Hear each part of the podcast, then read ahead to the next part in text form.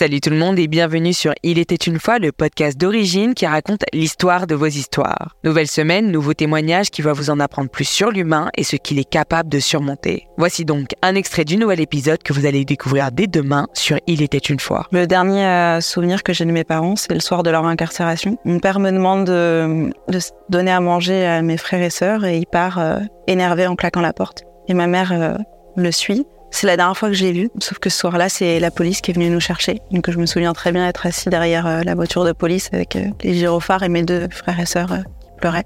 Mes parents étaient arrêtés, donc il a fallu trouver une solution pour les trois enfants qui restaient là tout seuls dans l'appartement. Malheureusement, des places dans les foyers et dans les familles d'accueil en urgence, il n'y en a pas beaucoup, encore moins pour trois enfants. Donc on a été placés chez un membre de ma famille qui s'est porté volontaire pour s'occuper de nous. Tout ça, ça partait d'une bonne intention. Je pense qu'elle a essayé de bien faire, mais elle n'avait pas de bonnes conditions de vie à nous offrir, qu'elle souffrait du syndrome de Diogène. Le syndrome de Diogène, euh, c'est le fait d'entasser énormément de choses euh, à l'excès, jusqu'à ne plus pouvoir en réceptionner dans sa maison. C'est euh, des montagnes de vaisselle qui s'accumulent dans l'évier, c'est des poubelles par dizaines, c'est de l'insalubrité, de la saleté, c'est un manque d'hygiène. J'ai pas envie de préciser la personne chez qui j'ai été placée pour pas lui faire du tort d'une part et d'autre part parce que elle a encore une emprise sur moi. Cette personne, elle, nous donnait de l'amour, mais c'était un amour assez malsain. Avant mon placement, j'étais très proche de mes frères et sœurs parce que j'avais un rôle maternel étant donné que nos parents nous délaissaient un petit peu. Donc j'étais énormément proche de. Après le placement, euh,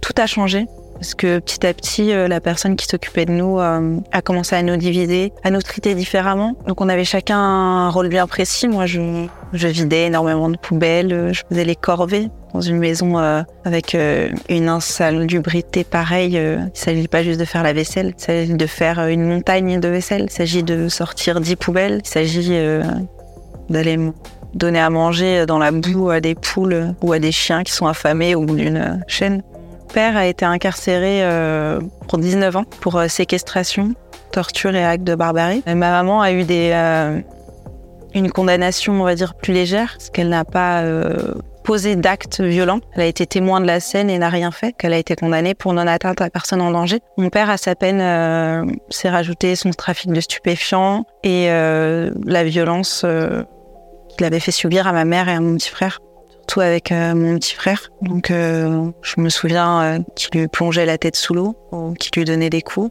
Il était encore plus violent avec ma mère. Me souviens d'un Noël. J'ai que des images en fait de ce souvenir-là. En fait, je vois juste ma mère tomber, se faire frapper, asthmater de coups, et je vois un sapin, des boules de Noël partout. Et je me souviens que j'ai peur et que je pleure. Donc mon père, euh, c'était pas son premier passage en prison, c'était un récidiviste. Il était connu pour ses problèmes psychologiques aussi. Il avait été décelé euh, psychopathe incurable, donc ce qui faisait lui une personne très violente et euh, de plus avec des problèmes de toxicomanie ça aide pas dans ce genre de cas. Un soir, euh, il y a des personnes euh, qui l'ont contrarié, qui lui devaient de l'argent, et il a décidé de se faire justice lui-même. Si cet extrait vous a marqué comme moi, vous pouvez vous abonner directement sur l'application que vous êtes en train d'utiliser pour écouter nos autres témoignages aussi poignants, et vous pouvez aussi activer la cloche pour retrouver dès demain l'épisode complet lorsqu'il sera en ligne.